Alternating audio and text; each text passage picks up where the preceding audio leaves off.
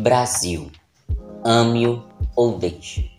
Esse era o slogan da ditadura militar que aconteceu aqui no Brasil entre 1964 e 1985.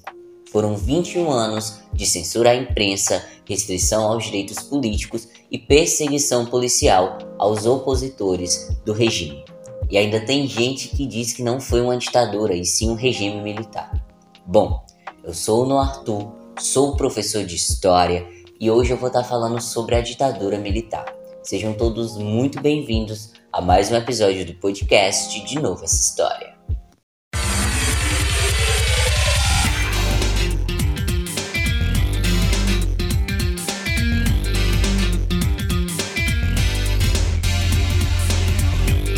Começa agora o podcast. De novo essa história. Podcast. De novo essa história. Com Noah Arthur.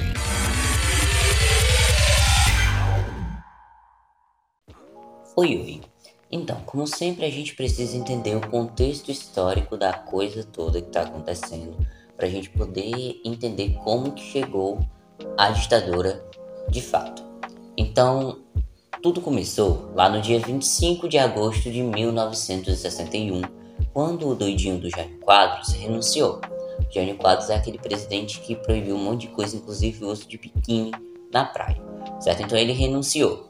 E o Congresso Nacional colocou temporariamente o Ranieri Mazzilli para ser presidente do Brasil. O Ranieri Mazzilli, que era deputado, ele ficou 13 dias como presidente, enquanto o vice, né, o João Goulart, estava fazendo uma viagem à China. E aí, quando o João Goulart estava voltando, os militares, os ministros militares, eles queriam vetar a posse do João Goulart à presidência, porque eles alegavam que ele defendia ideias de esquerda. Só que impedir que o João Goulart fosse à presidência violava a Constituição e não foi aceito né, por vários segmentos da nação. E aí manifestações e greves começaram a se espalhar pelo país. Então, diante de uma ameaça a uma guerra civil, foi feito no Congresso né, a chamada Emenda Constitucional número 4, que estabelecia o regime parlamentarista no Brasil. Com esse regime parlamentarista, o Goulart, né, o João Goulart, o Jango, ele seria presidente, mas com poderes limitados né? E ele aceitou essa redução dos seus poderes, esperando recuperar eles em algum momento oportuno. E o acordo com o Jango, né, com o João Goulart, previa que em 1965, no fim do mandato dele, haveria um plebiscito para consultar a população sobre o retorno ou não do presidencialismo. Como é que funciona esse parlamentarismo? É igual o que acontece lá na Inglaterra, por exemplo a gente é, é, tem o rei, mas ao mesmo tempo tem os parlamentares, que tem o primeiro-ministro, que são os que realmente cuidam ali do país. O rei é aquela figura principal, mas ele tem poderes limitados ao parlamentarismo, certo? Então era assim que estava funcionando o Brasil. Tinha um presidente, só que o presidente ele tinha os seus poderes limitados. E aí o Congresso ele votou a favor da medida e Goulart tomou posse no dia 7 de setembro de 1961. E para ocupar o cargo de primeiro-ministro do Brasil, nós tivemos o deputado Tancredo Neves. E esse parlamentarismo, ele durou até janeiro de 1963. Nesse ano de 1963, o João Goulart ele conseguiu adiantar o plebiscito. Né? O plebiscito ia acontecer em 1965, que iam perguntar para a população se eles queriam a volta do, do presidencialismo, mas aí ele conseguiu adiantar isso para 1963. E aí a população brasileira decidiu por fim ao parlamentarismo e o retorno do presidencialismo. Então, em 1964, agora com mais poderes em mãos, o Jango ele resolve lançar as chamadas reformas de base, a fim de mudar o país, né? Então ele anunciou a desapropriação de terras, a nacionalização das refinarias de petróleo, uma reforma eleitoral garantindo o voto para analfabetos e uma reforma universitária, entre outras. Porque vale ressaltar que em 1963 o índice de inflação do Brasil chegou a atingir 73,5%.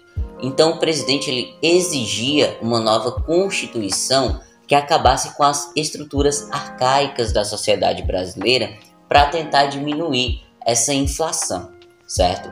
E o Jango ele era apoiado por universitários que atuavam ali por meio de suas organizações da UNE, que é a União Nacional dos Estudantes, e igualmente né, ele também era apoiado por alguns comunistas de várias tendências que desenvolviam um intenso trabalho de organização e mobilização popular, né, apesar de que o comunismo atuava ali na ilegalidade. Porém, com o passar do tempo, o Goulart ele começou a ser visto com insatisfação pelos dois lados, tanto pela direita quanto pela esquerda.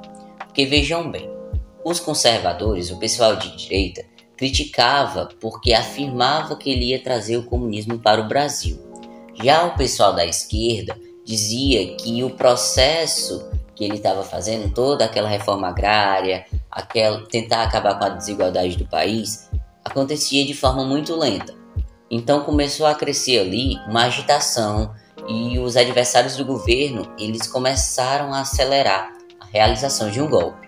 Então, no dia 31 de março de 1964, o presidente João Goulart, o Jango, ele foi deposto pelos militares. Ele precisou se refugiar lá no Uruguai.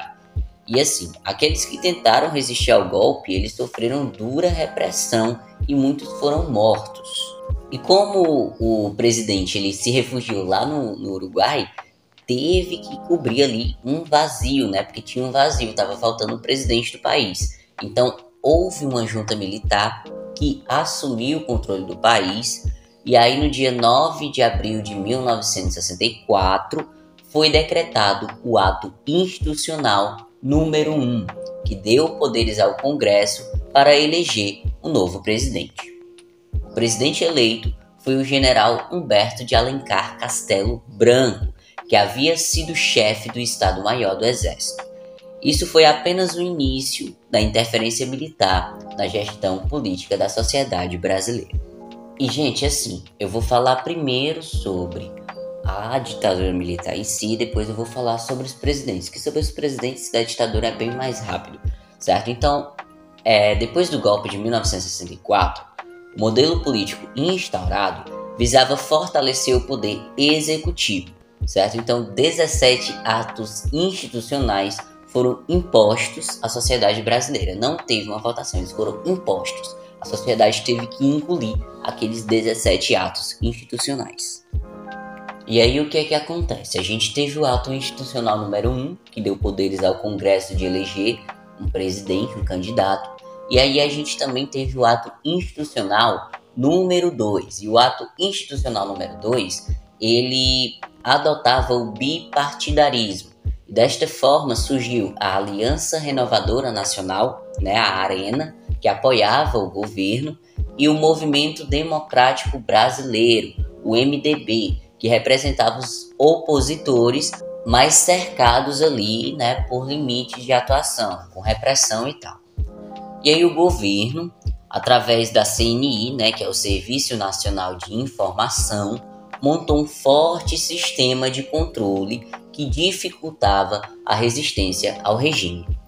Essa CNI era chefiada pelo general Golbery do Couto e Silva, e este órgão ele investigou todos aqueles suspeitos de conspirar contra o regime, desde empresários até estudantes.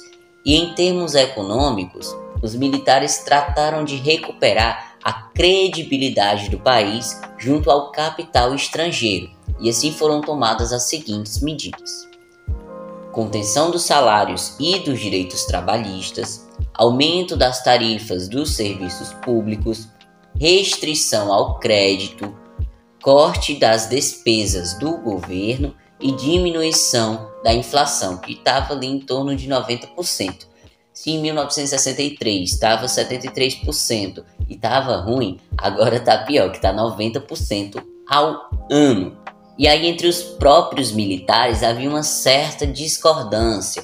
Né? O grupo mais radical, que era conhecido como, entre aspas, linha dura, pressionava o grupo de Castelo Branco, que era um pouco mais é, flexível, para que não admitissem atitudes de insatisfação e afastasse os civis né, das decisões políticas. Então, os civis eles não podiam ficar insatisfeitos com o governo e nem podiam atuar na política. Eles tinham que ficar quietinhos aceitando tudo que os militares enfiavam de goela abaixo, certo? E as divergências internas entre os militares influenciaram na escolha do novo general. E aí o Humberto Castelo Branco ele é deposto e no dia 15 de março de 1967 quem assume o poder é o general Arthur da Costa e Silva, que era ligado aos radicais, ligado àquele pessoal ali da linha dura.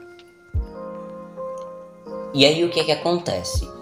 Houve uma nova Constituição, né, a Constituição de 1967, que já havia sido aprovada pelo Congresso Nacional, e vários atos institucionais foram promulgados.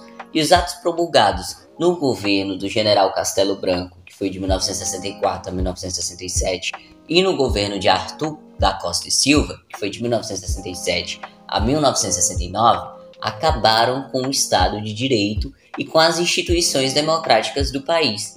No Brasil não tinha mais democracia, tinha uma coisa imposta. E aí, apesar de toda a repressão dos militares, toda a negligência que eles davam, ainda assim o presidente ele enfrentou dificuldades. E aí se formou uma frente ampla para fazer oposição ao governo e teve como líder, né, como líderes na verdade, o jornalista Carlos Lacerda e o ex-presidente Juscelino Kubitschek, o JK. E vale ressaltar que o JK ele tinha apoiado o golpe militar para depor o Jango, mas aí ele foi depois e se virou contra os militares, né? Ele foi da oposição. Mas é claro que a sociedade não ia deixar isso barato. Houve uma resistência da sociedade. E bom, em 1965 a gente teve uma peça encenada, né? A peça com o nome Liberdade, Liberdade, do Milo Fernandes e do Flávio Rangel, que criticava o governo militar. Além disso, os festivais de música brasileira foram cenários importantes para a atuação dos compositores que escreviam canções de protesto, inclusive Gilberto Gil, Cazuza, entre outros nomes da música popular brasileira, foram inimigos diretos do governo militar.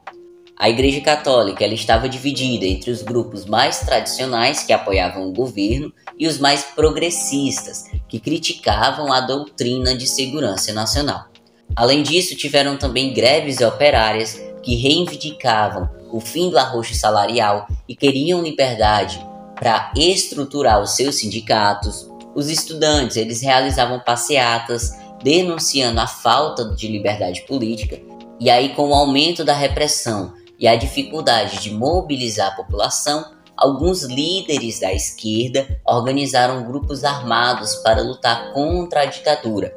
E entre as diversas organizações da esquerda, a gente tem as duas mais famosas, que é a ALN, a Ação Libertadora Nacional, e o Movimento Revolucionário 8 de Outubro, o MR8.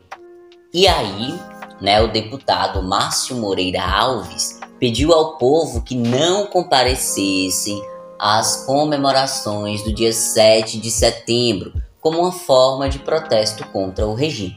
E para conter as manifestações da oposição, o general Costa e Silva, né, o Arthur Costa e Silva, decretou em dezembro de 1968 o ato institucional número 5, um dos piores atos da ditadura militar, né? Este ato ele suspendia as atividades do Congresso e autorizava a perseguição aos opositores. Infelizmente ou felizmente, né, no caso felizmente, em agosto de 1969, o presidente Costa e Silva sofreu um derrame cerebral e quem assumiu foi o vice-presidente Pedro Aleixo, um político civil mineiro. E aí, em outubro de 1969, 240 oficiais generais indicaram para o presidente o general Emílio Garrazzo Médici, o ex-chefe do Serviço Nacional de Informações. E em janeiro de 1970, um decreto-lei tornou mais rígida a censura prévia à imprensa. Gente, o ato institucional número 5 foi um dos piores atos criados durante a ditadura. Ele foi criado pelo general Costa e Silva e ele sofreu medidas piores ainda no, no governo do Médici. O Arthur Costa Silva e o Médici foram os piores presidentes do Brasil, foram os, os presidentes mais. É, é, foram os presidentes que mais censuraram o povo, que, que perseguia o povo, que matava. Só que a morte não era uma morte rápida, era uma morte lenta. Se vocês forem se vocês tiverem tempo de pesquisar sobre as mortes da ditadura militar, eu não vou falar aqui porque é muito pesado, mas talvez um dia eu faça um episódio falando sobre as mortes, mas eram mortes muito pesadas. Sério, eram coisas horríveis de se pensar e, e seres humanos foram capazes de fazer isso. Mães eram torturadas na frente dos seus filhos. Mulheres eram torturadas constantemente. As pessoas tinham medo de sair nas ruas porque elas podiam ser perseguidas e mortas simplesmente por serem opositoras ao governo, certo? Então, as pessoas eram perseguidas de verdade. As pessoas elas recebiam tratamento de choque, elas recebiam as piores torturas do mundo. Se vocês pesquisarem, vocês vão ver o quão horrível eram essas torturas, certo?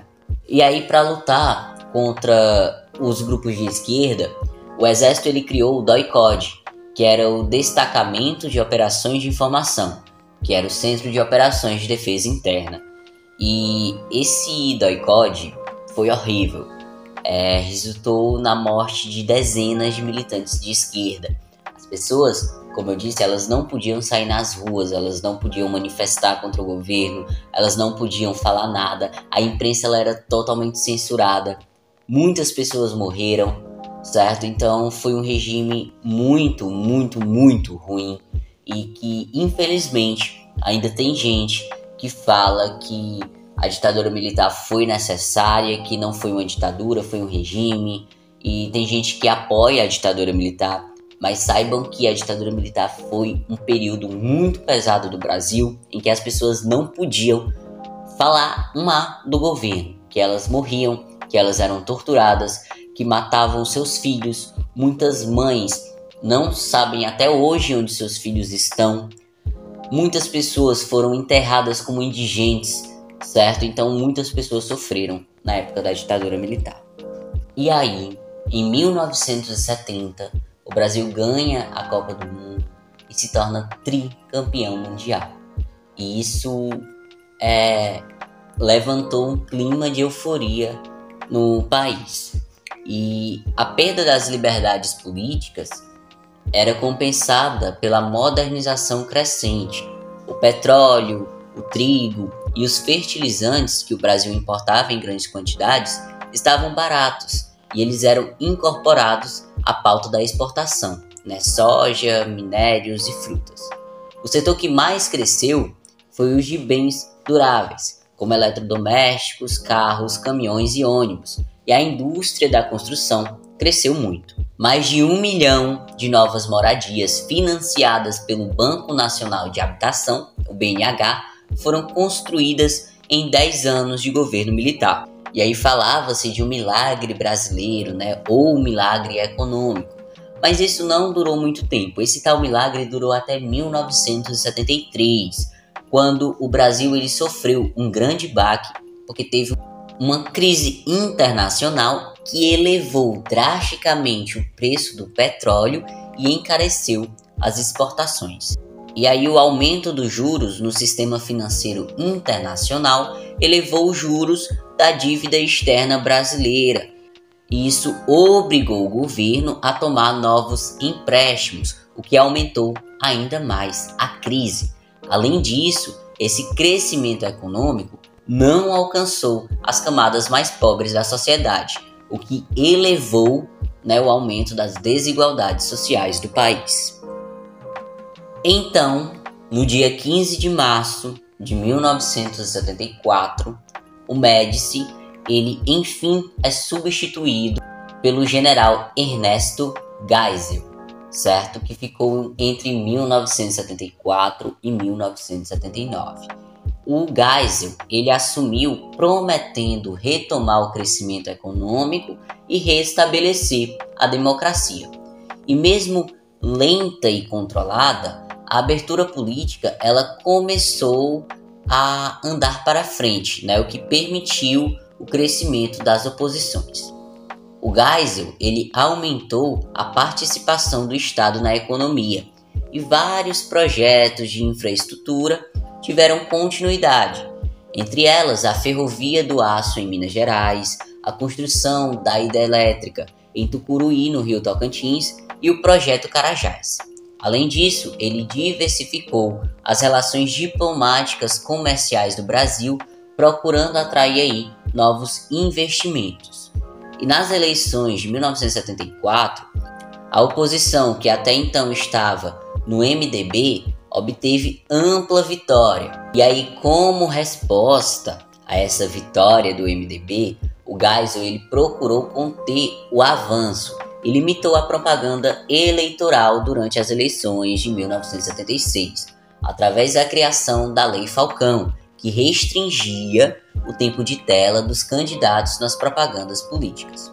No ano seguinte, diante da recusa do MDB em aprovar a reforma da Constituição, o Congresso foi fechado e o mandato do presidente foi aumentado para seis anos. A oposição, então, começou a pressionar o governo junto com a sociedade civil, e com a crescente pressão, o Congresso, já reaberto, aprovou em 1979 a revogação do AI-5. Então, o AI-5 ele não podia mais ser posto em prática. E aí o Congresso não podia mais ser fechado e nem os direitos políticos dos cidadãos podiam ser cassados. Geisel escolheu como seu sucessor o general João Batista Figueiredo, que foi eleito de forma indireta. E aí o Figueiredo, ele assumiu o cargo em 15 de março de 1979 com o compromisso de aprofundar o processo de abertura política. No entanto, a crise econômica seguia com uma dívida externa que atingia 100 bilhões de dólares e a inflação batendo aí 200% ao ano. Então, reformas políticas continuavam sendo realizadas. Porém, com o fim do bipartidarismo, surgiram vários partidos, entre eles o Partido Democrático Social, o PDS, e o Partido dos Trabalhadores, o PT. Gente, eu não expliquei o que era o bipartidarismo. O bipartidarismo só podiam ter dois partidos políticos, certo? E aí, com o fim do bipartidarismo, puderam surgir outros partidos políticos, ok? E aí foi fundada também a Central Única dos Trabalhadores, a CUT, né? E os espaços de luta pelo fim da presença dos militares do poder foram se multiplicando. E aí, já no finzinho de 1983, a gente teve no país uma campanha chamada Diretas Já. E esse Diretas Já uniu várias lideranças, como Fernando Henrique Cardoso, o FHC, o Lula, Ulisses Guimarães, entre outros. E esse movimento de Diretas Já pedia que é, é, eleições diretas fossem feitas imediatamente, né? Porque até então, entre 1964 a 1983, no, não 19, na verdade a ditadura militar foi de 64 a 85. Eu tô falando 83 porque eu tô em 1983, né? Então até então as eleições, né? Os presidentes eles estavam subindo de forma indireta, né? O quem quem colocava o presidente lá no poder era o Congresso. E aí as pessoas começaram a ir para as ruas reivindicando isso, pedindo que eleições diretas fossem feitas, né, as diretas já, certo? E o movimento chegou ao auge em 1984, quando foi votada a emenda Dante de Oliveira, que pretendia restabelecer as eleições diretas para presidente. Então, no dia 25 de abril, a emenda, apesar de obter a maioria dos votos, não conseguiu dois terços necessários para sua aprovação, frustrando a população que havia ido às ruas a favor do voto direto. Logo depois, grande parte das forças de oposição resolveu participar das eleições indiretas para presidente. E aí o PMDB lançou Tancredo Neves para presidente e José Sarney para vice. Reunindo o colégio eleitoral, a maioria dos votos foi para Tancredo Neves, que derrotou Paulo Muff, que era o candidato do PDS. Então Tancredo Neves se torna presidente do Brasil e desse modo a gente encerra os dias de ditadura militar. Então vamos aqui bem rapidinho para os presidentes da ditadura militar e o que eles fizeram. O primeiro presidente foi o Castelo Branco, que ficou de 15 de abril de 1964 até 15 de março de 1967. Ele criou o Serviço Nacional de Informação, a CNI. Na economia, ele criou o Cruzeiro e o Banco Nacional de Habitação, o BNH, e a política externa dele foi o rompimento de relações diplomáticas com Cuba, que era comunista, e a aproximação aos Estados Unidos. Depois nós tivemos o Costa e Silva, que ficou no poder de 15 de março de 1967 a 31 de agosto de 1969. E aí, com o Arthur Costa e Silva, nós temos Constituição de 1967, a promulgação do AI-5 e a criação da Embraer. Além disso, ele expandiu o crédito e a industrialização pesada do país. Ele também se aproximou dos países africanos e asiáticos e tivemos, no período da presidência do Arthur Costa e Silva, a visita da Rainha Elizabeth II ao Brasil. Depois disso, nós tivemos o Emílio Garrazzo Médici, que ficou no poder de 30 de outubro de 1969 a 15 de março de 1974. E aí o, o Garrazzo Médici ele fez um acordo com o Paraguai e com a Argentina para a construção de uma usina e teve também a visita aos Estados Unidos. Depois do Médici nós tivemos Ernesto Geisel, que ficou em 15 de março de 1974 a 15 de março de 1979 e o, o governo do Geisel ele é marcado pelo fim do AI-5 e o aumento da dívida externa, né, assim como o estímulo, assim como estímulo ao capital estrangeiro. E por fim, nós temos o João Batista Figueiredo, né, o Figueiredo, que ficou no poder de 15 de março de 1979 a 15 de março de 1985. E uma curiosidade é que o estado de Rondônia ele foi criado no governo do João Batista Figueiredo certo? E no, no governo do Figueiredo, uma nova visita aos Estados Unidos é feita, além de uma modernização da agricultura, aumento da inflação e empréstimo do FMI, e o fim, claro, da ditadura militar. Isso é tudo que vocês precisam saber sobre a ditadura militar. Um excelente domingo a todo mundo, um excelente começo de semana. Se quiserem mandar sugestões e feedbacks, enviem lá no Instagram, arroba DNA História Podcast, ou no Gmail, de novo, essa história podcast, arroba gmail.com. É isso, né? Como eu disse, um excelente domingo, uma excelente semana. Vida longa e próspera a todos!